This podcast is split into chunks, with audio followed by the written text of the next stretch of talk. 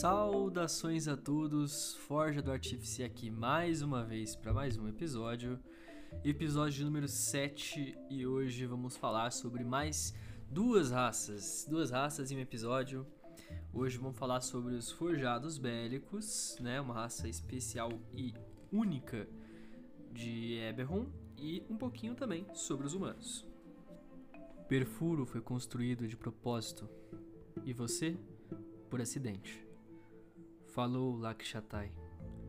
O importante é a alma, não a forma do receptáculo. Por que acha que ele tem uma alma? Disse Gerrion. Por que acha que você tem uma? Cave Baker de A Terra Devastada. Os forjados bélicos, também conhecidos como belicantes, foram construídos ali para lutar na última guerra que nós falamos nos episódios anteriores e os primeiros, eles eram literalmente autômatos, meio burrões, meio meio que é bem bem sem personalidade, né, que tinham um único serviço de realmente a guerra. Mas graças à casa Kenneth, que é um dos seus desenvolvedores, inventores, eh, e muitos recursos, conseguiram descobrir uma forma de transformar esses soldados bélicos em soldados racionais. Deu origem ao que algumas pessoas, mesmo que de má vontade, têm que admitir uma nova raça no mundo de Eberron. Os forjados bélicos eles são feitos de vários materiais, geralmente madeira, metal, até mesmo pedra, mas eles sentem também dor e emoção. Eles são fabricados como armas. Hoje eles precisam encontrar uma outra finalidade. Já que a guerra acabou, então eles acabaram se tornando um pouquinho mais perdidos aí, né? Ele pode ser um fiel aliado, um matador insensível ou até mesmo um visionário em busca de propósito. Bom, imagine que você é um forjado bélico em Eberron e se você foi construído, é, provavelmente foi por conta da guerra. Dificilmente a casa Kenneth teria achado outro propósito para você. Então eu quero que vocês imaginem que se forem construir um forjado bélico para viver em Corver ou em qualquer outro continente do mundo de Eberron, devem levar em consideração que vocês, para muita parte das pessoas, eram apenas um mecanismo como os outros que já existem em todo o mundo de Eberron. E isso não vai mudar muito. Então, botem na cabeça de vocês que também a própria personalidade do personagem de vocês pode ter outro sentido agora, já que a guerra acabou faz poucos anos, literalmente menos de 4 anos é, oficialmente dois anos no papel.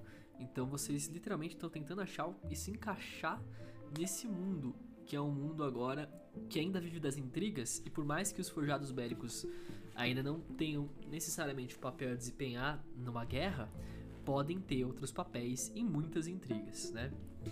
É claro que os forjados bélicos eles são únicos, podem ter peculiaridades, eles têm traços para quem for jogar com eles, né? E geralmente os nomes é, são coisas bem caricatas e geralmente estão relacionados a alguma, algum traço especial que eles tenham. Sei lá, um, forjado bélico que tenha tido alguma sorte em uma batalha na última guerra pode ser chamado de sortudo. Como são máquinas de guerra, então a casa Kenneth não perdeu muito tempo em nomeá-los. E só para reforçar, como eles é, são até criaturas novas e recentes nesse mundo, eles também não estão à disposição dos sinais das casas Draco assinaladas, tá? Então, se você for fazer um forjado bélico e teve em mente que queria que seu personagem tivesse um sinal, então já é uma coisa que você pode acabar tirando é, o cavalinho da chuva. Os anões são estoicos. Os elfos são sensatos. Os gnomos ardilosos. Os seres humanos eles não conseguem se decidir. Daí tentam ser todas essas coisas ao mesmo tempo. Kessler, bardo de Charne. Vamos para os humanos, né? Afinal, se é uma raça que se prolifera e está espalhada por todos os cenários de D&D, estes são os humanos. Os primeiros humanos a chegar em Corver foi lá 3 mil anos atrás, é, na área hoje conhecida como os Principados de Lazar, a partir dali começaram a se espalhar lenta e de forma inexavelmente por toda a massa de terra. Eles literalmente desestabilizaram todo o Império Élfico de Arenal e deixaram seu rastro em vários, várias ruínas dos extintos reinos de goblins da Kane que não existem mais. Durante a migração, eles fundaram os povoados que viriam a se transformar nas cinco nações. Mesmo hoje, os seres humanos constituem a maior parte da população desses países. Afinal, eles se reproduzem com muita velocidade, né? É, dá para dizer também que apesar deles terem vidas até breves, é, ou talvez justamente por isso, eles são criativos, agressivos, adaptáveis. Então, eles sempre desafiam limites e buscam uma forma de ultrapassar esses limites também.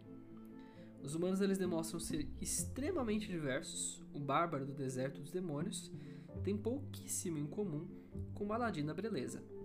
Ao criar um personagem humano, eu quero que você então também pense nesse momento, jogador, e considere também a origem dele, como isso reflete em como você vai ser como personagem, seu antecedente e até mesmo a sua classe. É importante. É algo que nós vamos falar mais pra frente, pois a sua origem pode ser várias. E para finalizar a questão dos humanos, mas não menos importante, eles são uma das raças que podem apresentar os Dracosinais.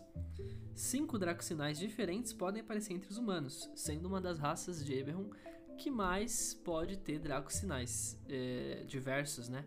Claro que uma pessoa pode ter apenas um Dracosinal ou um Dracosinal aberrante, algo que vamos falar mais pra frente, mas os humanos é, é, é a raça que mais tem possibilidades de Dracosinais. É, claro, os humanos aí, como sempre, se privilegiando um pouquinho nos cenários, já que eles não têm nenhuma característica especial, né? Então, é, Eberron achou essa forma de dar a eles essa característica. Cinco Dracosinais podem aparecer neles, tá? O sinal da criação da casa Kenneth, os responsáveis por criar os forjados bélicos, né? É, o sinal da travessia, que ajuda os humanos da casa Orin a manipular veículos como trens que andam nos raios de luz e caravanas comerciais que cruzam o continente. O sinal da sentinela, os guardas-costas mercenários e delegados sentinelas da casa de Neif. São muito respeitados em toda Corver. O sinal da lida, que aparece com constância na casa Vadales, que usa para criar ótimas montarias e até mesmo outros seres. E por fim aí também há humanos na casa Tarashak, e esses têm o sinal da busca, que também tem com seus parentes ali meio orcs. E isso acaba finalizando os humanos. Bom, é isso. Falamos de duas raças aqui que também compõem o mundo de Eberron, duas, uma nova que só tem Eberron e outra já extremamente conhecida. E nós ficamos por aqui nesse sétimo episódio da Forja do Artífice. E se vocês gostaram e tiverem alguma sugestão, opinião, comentário, deixem aqui que estaremos prontamente para respondê-los. Qualquer coisa, estamos por aí. E humanos e forjados bélicos, tomem cuidado, pois o mundo está para ser dominado por muitos outros seres perigosos. Vejo vocês no próximo episódio.